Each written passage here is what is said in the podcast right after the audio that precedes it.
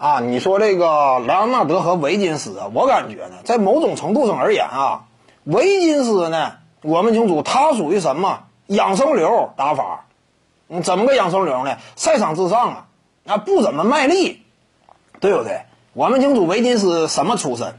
那是 NBA 选秀状元，状元，那每一年呢备受瞩目，万众期待，一支球队呀，整个崛起呀，指望他。但是维金斯呢，那天赋非常炸，但是呢，那赛场之上啊收着打，那对自己的体格各个方面啊保养上非常在意，那经常球迷调侃嘛啊枸杞哥枸杞流，这个也符合他本身的一贯作风。那么这种打法，你说对一名球员有没有好处呢？肯定也是有好处的，职业寿命得到延长。别看说外界风言风语啊，你只要说两耳不闻窗外事，那闷起头来数大钱，那也是自己捞着实惠了，对不对？维金斯当下赚了多少钱了？那一两亿了，对不对？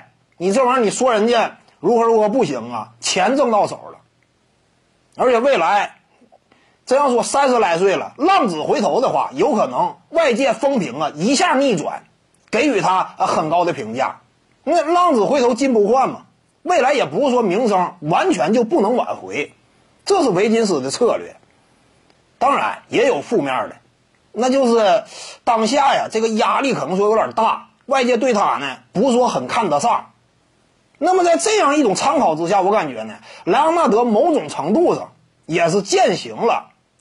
说实话，就这种养生流派呢。莱昂纳德也是采取了一种改变，有了一定的借鉴。但是莱昂纳德他的做法是：我轮休，我扛住压力，我该休息休息。我只要一上场呢，我争取比别人的精神头更加饱满，我能打出更好的表现。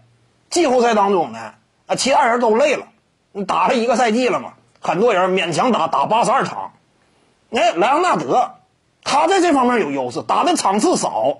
体能充沛，季后赛我趁你累，我收拾你，那整体呢最终斩获荣誉。不得不说，这个莱昂纳德呀，在某种程度上而言，他属于呢对这种养生流打法有了一定的借鉴以及改进，那应用到了自己的职业规划当中，也取得了突出的成绩。